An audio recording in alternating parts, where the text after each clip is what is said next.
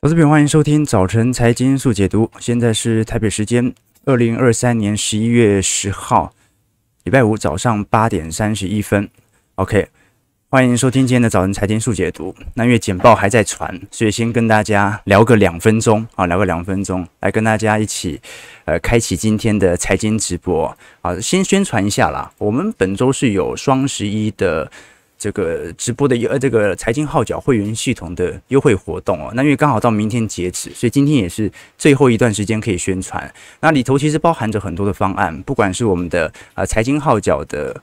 不管是听友会未来一整年的收听权限，也会有一些宏观专业的报告，或者基础财经小白系列的课程，来供大家做一些参考和留意。所以呢，如果大家有任何的兴趣，里头除了有一些宏观报告之外，大家也想了解我个人资产部位的操作日志变化，欢迎大家可以一同参与我们双十一的优惠啊！这个一年通常就是一次的优惠时间啦。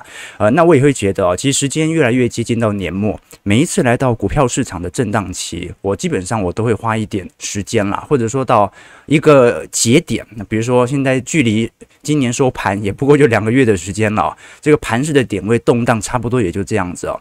那通常这段时间我会花一点时间来审视自己以及梳理自己的投资框架，反正现在这个点位哦。你感觉你硬要做多，上面还是有一点卖压。你说现在要做空啊，多数人可能也不敢哦，反而是非常好自我总结和反思的时候。我常跟投资朋友分享，我入股市以来对于股票投资的研究哦，主要有两个阶段。第一个阶段是追求大而整、系统性思维啊，讲究宏观的趋势、指标的准确。这就好像李小龙刚进武林的时候，每一个派别的武学都想要学，学完咏春之后学跆拳，学完泰拳学柔术。感觉好像把所有派系学会之后呢，就能够打遍天下无敌手。但是，一直到第二个阶段，你才会慢慢的去懂取舍。随着大家对于市场的认知哦，你会发现每个人投资都有自己的局限性的，没有任何一个武术能够打遍天下，任何框架都有优点和缺点。关键是找到一个适合自己的框架，不断的精进，做好自己能力圈啊，巴菲特讲的事情。形成自己的截拳道，所以我觉得如果能够经历上面两个阶段呢，大家应该都能够在股票市场当中找到自己的节奏。我从来都没有说只有景气投资法才能够战胜市场了，但是如果你没有自己的投资框架，只是一昧的跟单，到头来重亏一次以后，还是得重新经历上面的两个阶段。好，所以大家如果对我们的景气投资、周期投资有兴趣的话，欢迎可以在我们的财经号角会员系统，我们直播主要是分享整体市场的动态，但是呢，实质我个人的观点。还有我个人的操作都会在会员系统当中来跟大家分享。短期波动永远都都会变来变去的，但长期它一定会依循着某些规律。好了，那你看最近在十年期公债值利率快速冲高之后啊，回档幅度在昨天一度跌破季线。但是呢，在尾盘又开始有显著的弹升，所以呢，就连是十年期公债殖利率，它短期内都会依循着某种乖离的均值回归现象。那昨天是什么原因导致十年期公债值利率啊，最后是大涨十一个基点，回到四点六三 percent 呢？当然是昨天联总会鲍尔主席所发表的谈话。这一次他的谈话特别举到，虽然我们目前的目标是把通膨率降到两趴，但是现在这个。即便原油价格有显著下滑的速度，也不能够确定我们能够快速的达到这样的目标。好，所以最重要的鹰派的谈话，啊，是以下这几句话。他说，联准会将会谨慎行事，以应对被几个月良好数据可能误导的风险，以及过度紧缩的风险。如果合适，联总会会毫不犹豫的升息，什么意思呢？这个意思说明了，很多人在过去几个月啊，你像比尔艾克曼为首的这些对冲基金经理人哦，他是直指联总会哦，是只看落后数据来行事。你都看上个月的通膨，上个月的失业率，然后导出说现在不用升息，或者现在要继续升息，这一种风险。其实是非常高的，因为股票市场、资本市场它反映的是未来嘛。你看过去的数据有什么太大的意义呢？联总会有养这么多经济学家，难道就看过去的几个数据哦？通膨还很高，继续升息吗？当然不是如此。所以受到这些市场上的批评之后啊，鲍尔特别聊到说啊，他会避免让自己被过去看起来良好的经济数据误导的风险，所以它肯定也不会那种无条件的暴力升息。但是只要能升的时候，它就会毫不犹豫的升息。也就是说，只要确定它未来几个季度的经济表现是良好的，它升息是没有太大问题了。那当然，联总会相不相信鲍尔这一次所释放的鹰派谈话呢？十年期公债殖利率是有一点反应了，但是完全没有反映到对于十二月份显著的升息周期身上。我们可以观察到，因为十一月份已经停止升息了嘛，到时候十二月十三日，也就是下个月。三十天以后，基准利率的目标值啊，五点二五到五点五 percent 的几率仍然高达八成八，五点五 percent 到五点七五 percent 的几率啊，仅仅只有一成二而已。所以到目前为止，市场仍然压注鲍尔应该没有太多升息的空间。那么整条时间线大概会维持到明年的六月十二号左右，开始进入到第一波的降息周期。不过那个时间还很远，很有可能会有呃明显的误差反应啊，因为联总会以及市场的预估值。这年头，呃，一两个月的行情就足以改变掉一整条升息预期的曲线。好，那我们就很清楚哦，随着最近十年期公债殖利率的回调啊，债券价格的卖压也稍微有一点趋缓了。我们按照过往的格局来做观察，你会发现呢，如果是以七年的滚动报酬率来看，大概整个标普百指数啊，从一九八三年以来，每年大概是以八点八趴左右的速度缓步的增长。如果是六四股债投资者的话，是五点四趴，但是如果你只投资债券的话，反而要快要进入到负报酬了，啊，这说明即便这几年股票市场创新高，但是很多债券的投资人呢，啊，到目前为止啊，啊，如果他是。直接目的是锁利到期的话，那真的不受影响了。但是呢，如果是为了要短期赚取资债券的资本利得财的这些投资者，他受到的冲击的确是比较大的哦。那整个股票市场当中，美银在昨天所出炉的报告显示哦，华尔街目前处于一个非常尴尬的点位。所有人都知道，现在这个估值在现在这个价格身上。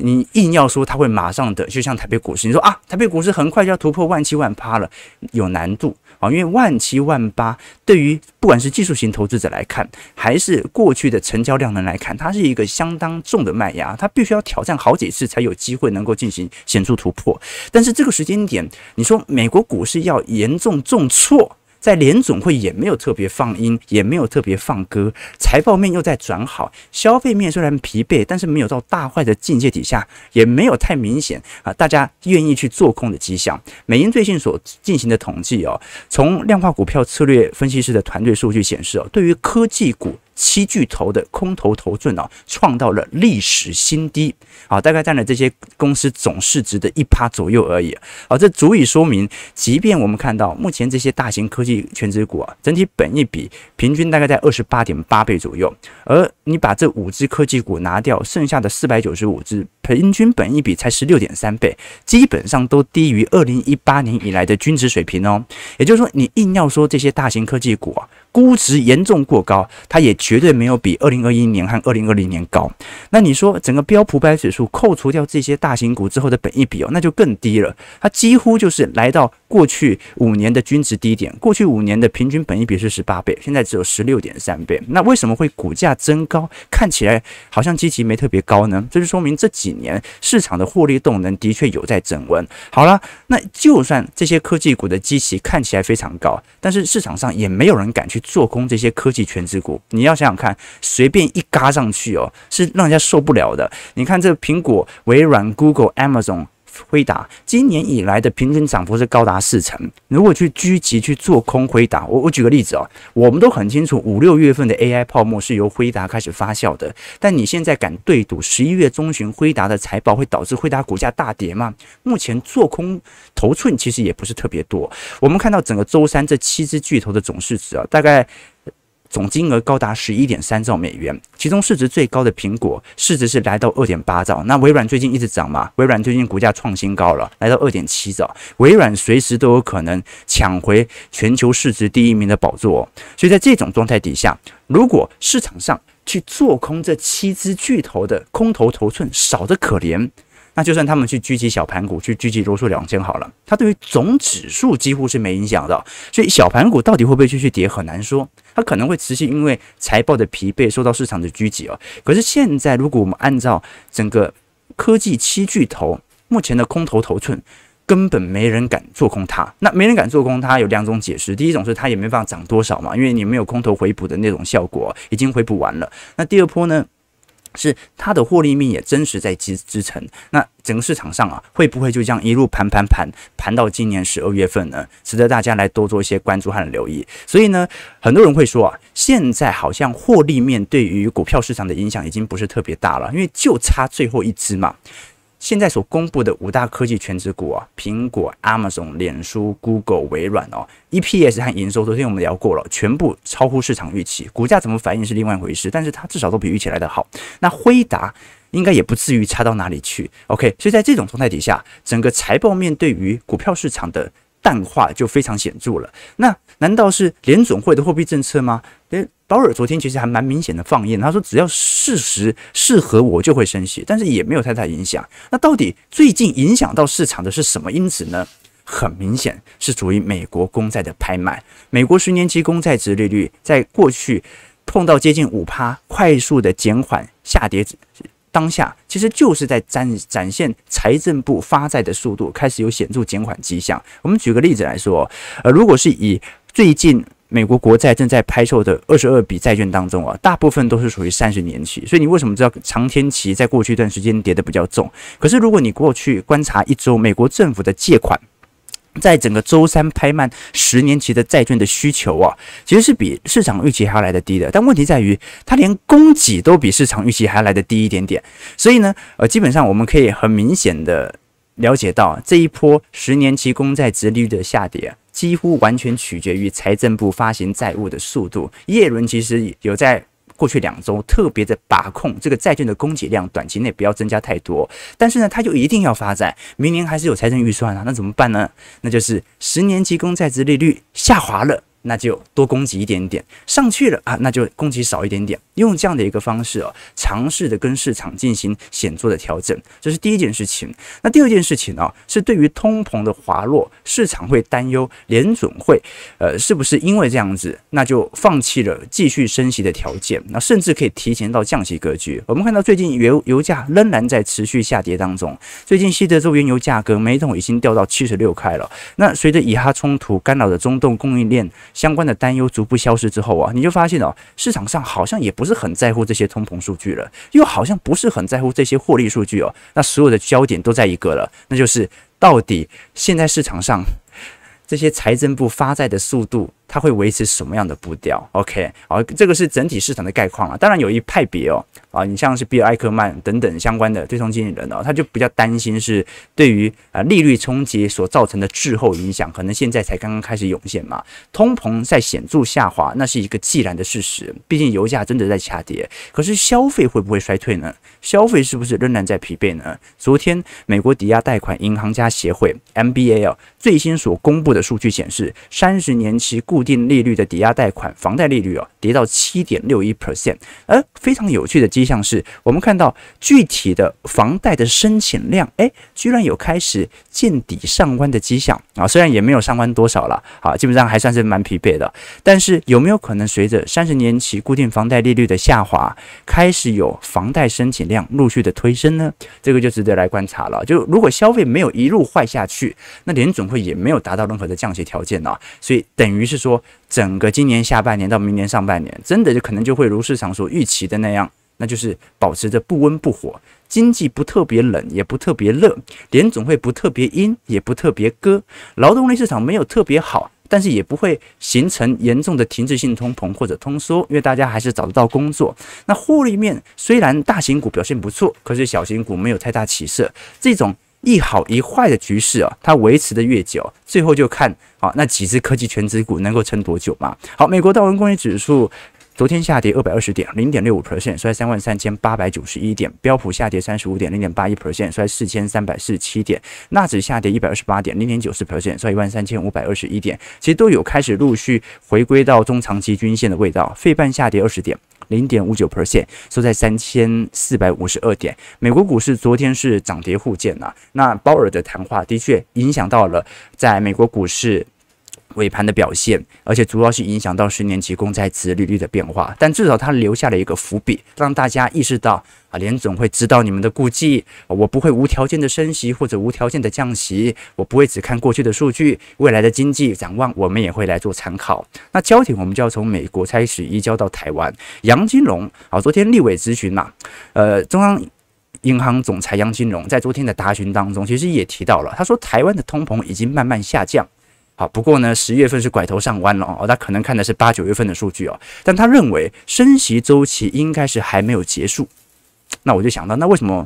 这一次不升息个半码也可以呢，啊，对不对？OK，好，那不重要，不重要啊。那反正呢，杨金龙的回复是，就立委询问他了，台湾的升息周期是不是已经结束了？杨金龙的答复是，应该还没有结束，目前还有保留。以目前来看，像是美国、英国、欧元区、加拿大、澳大利亚，利率基本上都已经达到最高点。那台湾的通膨率，他认为目前正在下降，但仍然要看情况，还没有结束哦。那至于提到关于杨金龙防线，过去我们讲的三十二点五嘛，啊是前坡的低点呢，是不是会有明显的防线守稳呢？那央行目前表态的态度是哦，新台币的汇率哦，它的目的是要相对于稳定，呃，而不是有一个明显的贬值底线呢。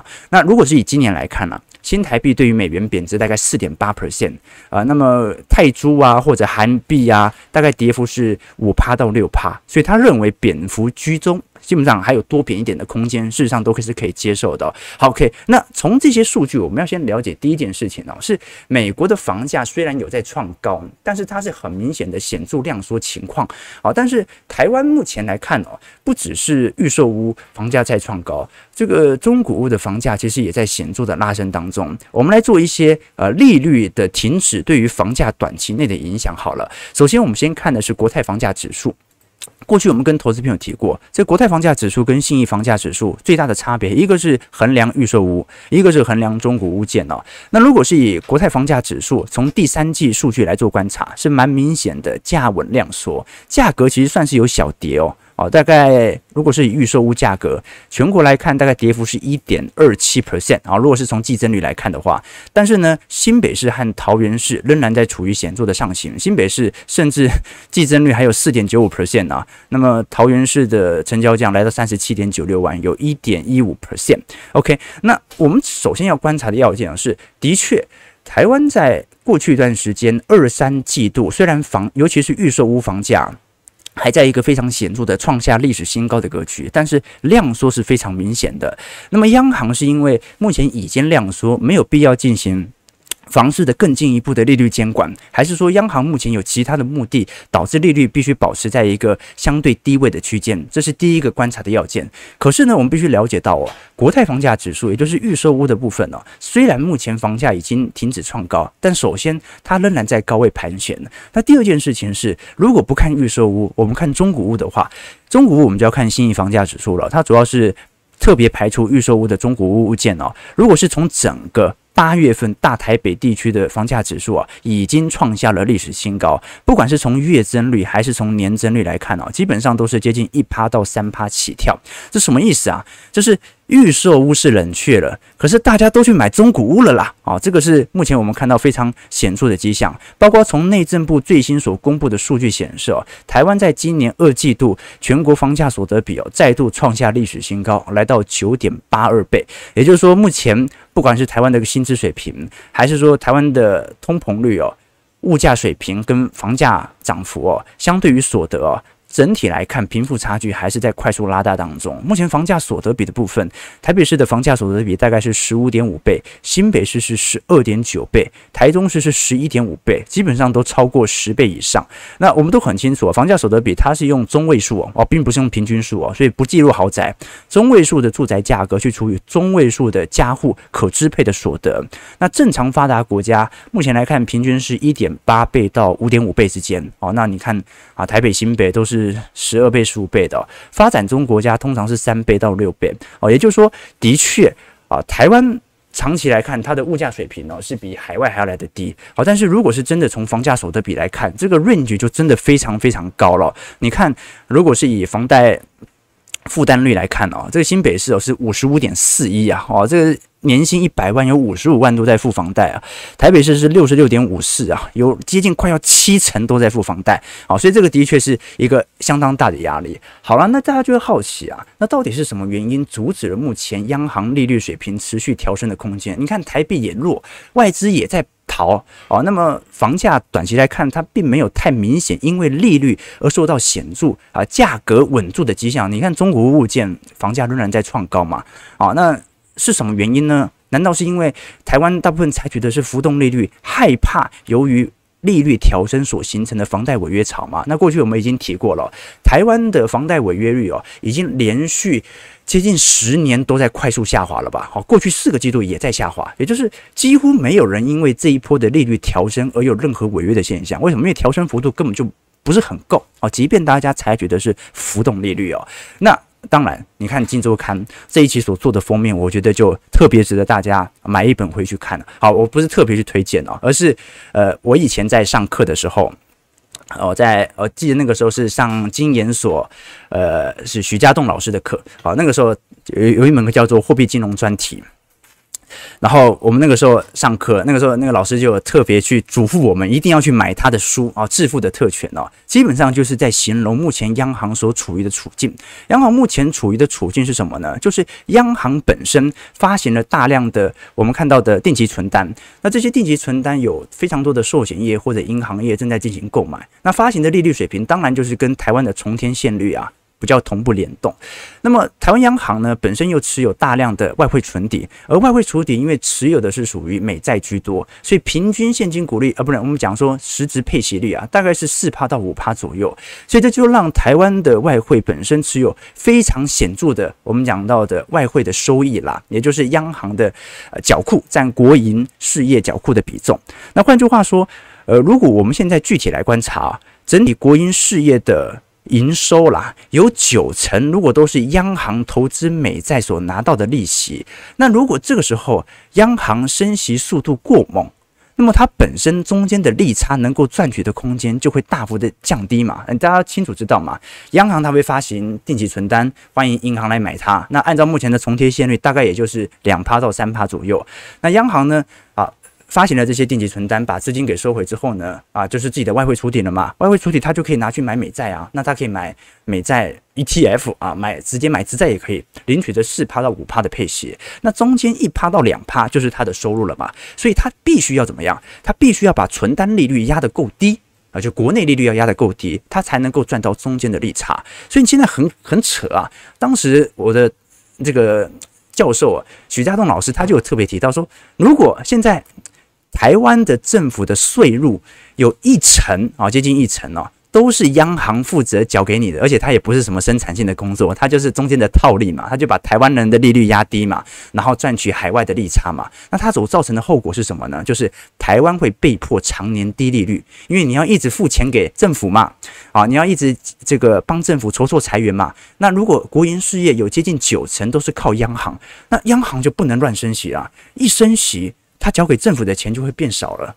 而且呢，这个不升息的后果是什么？那就是低利率环境对于资产泡沫的形成嘛。那房市就跑到那房价要上涨，它就不意外了嘛。所以如果你具体看哦，台湾央行贡献国库的占比哦，大概是日本的十九倍啊。目前来看是八点八五 percent，接近一成啊。美国是二点五七 percent，瑞士是一点四一。所以我们必须了解到说，央行目前保持在一个比较长年期的低利率哦，可能有它的特殊的背景形成。那当然了，它受害的是什么？受害的就是台湾利率会压得很低嘛。它利率压得很低，那房价当然就比较高嘛。那到底是不是因为啊？因为怕有浮动利率，我怕我利率调高，那这个房地产价格会崩盘，所以我不能升呢？啊，这一点我就觉得，因为他也没认没有真正升过嘛，啊，他升了，好像对于房价影响也不是特别大，好，所以我不认为因为升息房价就会迅速崩盘，但是我觉得会对于房价应该产生蛮显著的抑制效果，至少对于投机客来看，他所付出的成本会过高，好，但是呢，按照目前的状态哦，好，加上过去几个季度的谈话，你必须承认。啊，台湾可能长期的利率水平，它就是保持在相当低的水位。好，这是第一件事情，我们观察的要点哦。那第二个，我们观察的要点是，好了，那就算是如此，那么是不是代表整个房价呃，它最后一定会有非常显著的拉升效果呢？那就不一定，因为量能在缩是真的。那第二件事情呢，是未来长期来看啊，就。投资朋友在这两天比较多在询问的，就是说，那少子化它至少是一个趋势嘛，就人口越来越少的情况底下，对于房屋市场的冲击，它也是迟早会涌现的，这是没错。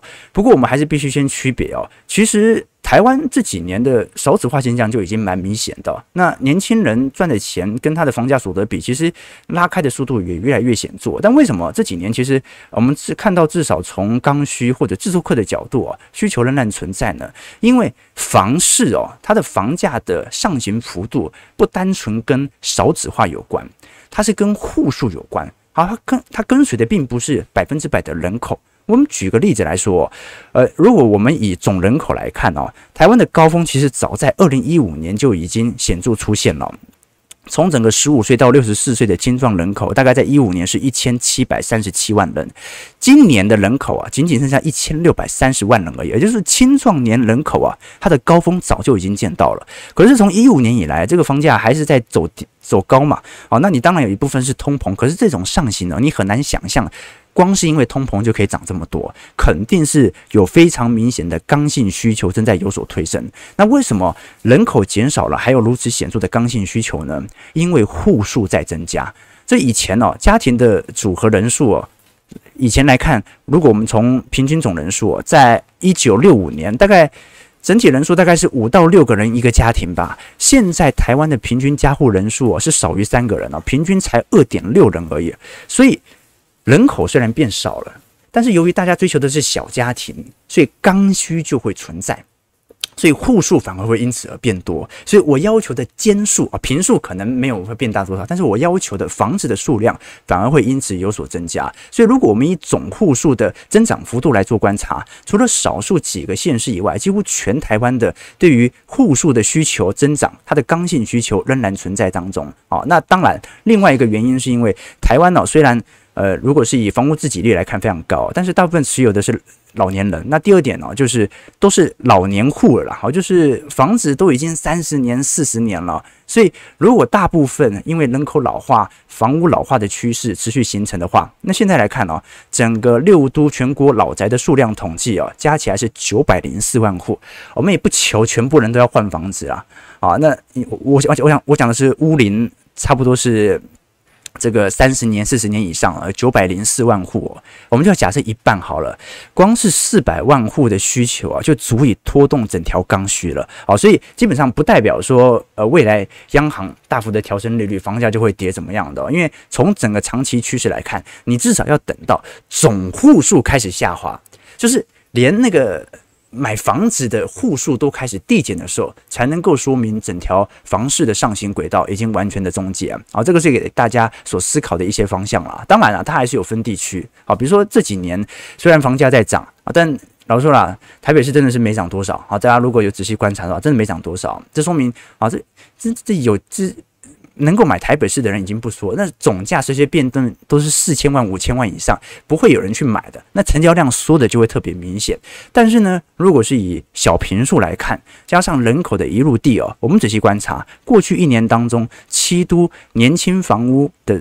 占比当中哦，高雄大概是八千一百七十六件哦，占比三十五岁以下反而是最高的。再就是新竹县市的，再来有台南市、桃园市、台中哦，反而新北和台北市，你看到三十五岁以下的房贷新增房贷件数啊，反而是持续的下滑当中。OK，好，所以哦，我觉得央行的态度其实已经蛮明显了。央行不认为升息对于房价有任何的打击作用嘛？这看起来蛮明显的。央行认为你要把房市做好显著的监管哦，财政部啊，或者说内政部应该要做更大的责任啊。比如说过去我们提到的这个囤房税二点零啦，增加持有税的成本啊。可是我们都很清楚啊，过去我们已经跟大家推论过了，囤房税最终所造成的冲击啊，它一定会转嫁在租金价格身上，这个是很好理解的啊。为什么呢？第一个就是因为税基不高啦。所以，真的对于呃这些房东来看，它冲击不是特别大，他不会因为囤房税调高，他就把房子出清，不可能。好，但是呢，啊，由于囤房税二点零提高，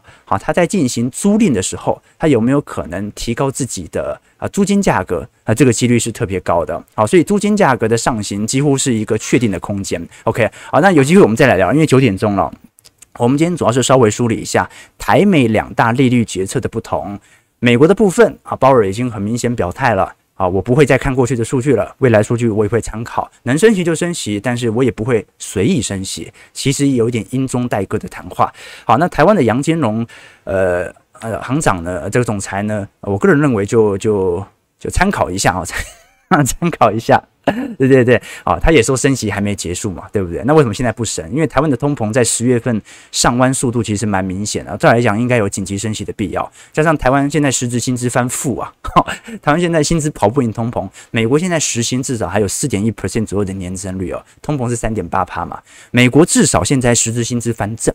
啊，所以他的确有那种啊，我可以停看听啊，先不要升息的角度啊。那台湾目前实质薪资翻负，房价所得比拉开，好，中古屋信义房价指数又创下历史新高啊。所以老实说，呃，这个由于利率对于通膨的打击作用看起来并不是特别显著了。好，当然可能央行必定有自己的顾忌，所以我们必须予以尊重。好，最后两分钟，我们来跟大家推荐一本书。每个礼拜五我们都会跟大家推荐一本书，希望大家可以从不同的思维当中获取更多的。省思了解说，我们在投资思维当中 不同的角度了，不要只学周期投资嘛，所有投资都很重要。好，那这本书的书名叫做《哥伦比亚商学院的经典案例：巴菲特》啊，它主要呢很明显嘛，就是从因为巴菲特啊，其实他。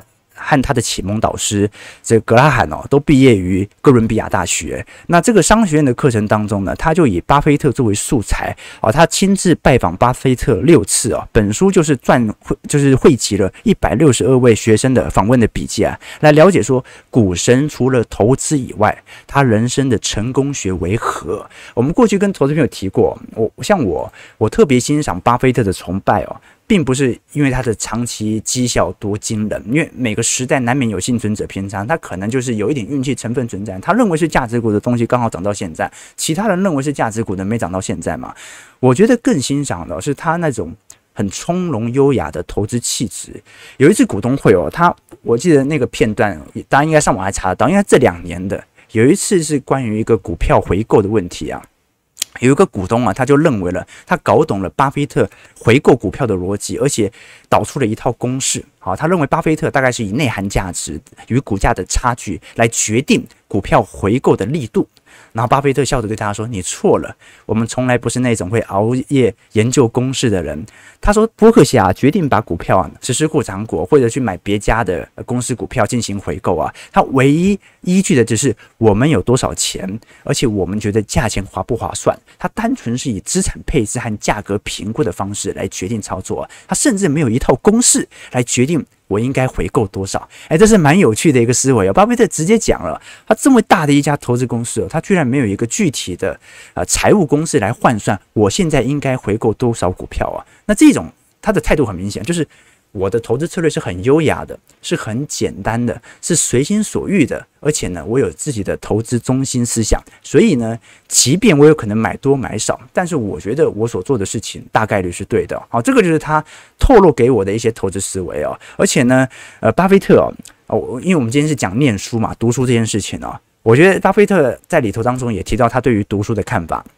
很多人说，呃，我我应该读什么样的书啊？或者说呢？呃，读书看起来是一个非常经济划算、便利的书啊，但是呢，很多书上有的观念和资讯，网络上其实都找得到。那有必要浪费这笔钱吗？那我读书呢，我应该是每个每天要花几个小时来念书呢，还是说我应该要掌握什么样的步调？巴老，你本身念书你会做笔记吗？巴菲特的回答很简单，他说：尽你所能的，能够找到时间阅读就要阅读啊，不要放弃任何的时间。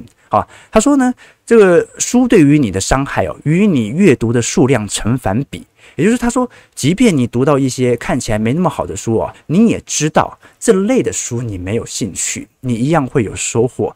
也就是说，如果你书念得不够多，反而反而对你有害。你如果每天那边挑，嗯，这本书我要不要念？那本书我要不要念呢？那你就会陷在这个局面。他所认为应该做的事情是哦，任何书都应该捧起来来念。